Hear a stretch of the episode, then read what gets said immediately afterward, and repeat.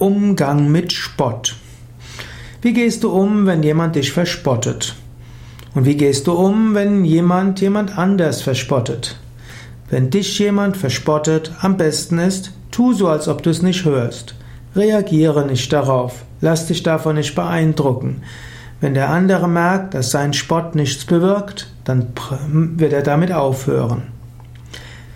Anders, wenn jemand anders einen anderen verspottet, der vielleicht noch dazu anwesend ist und der außerdem etwas schwächer ist, ein nicht so gutes Selbstbewusstsein hat, dann wäre es wichtig einzugreifen.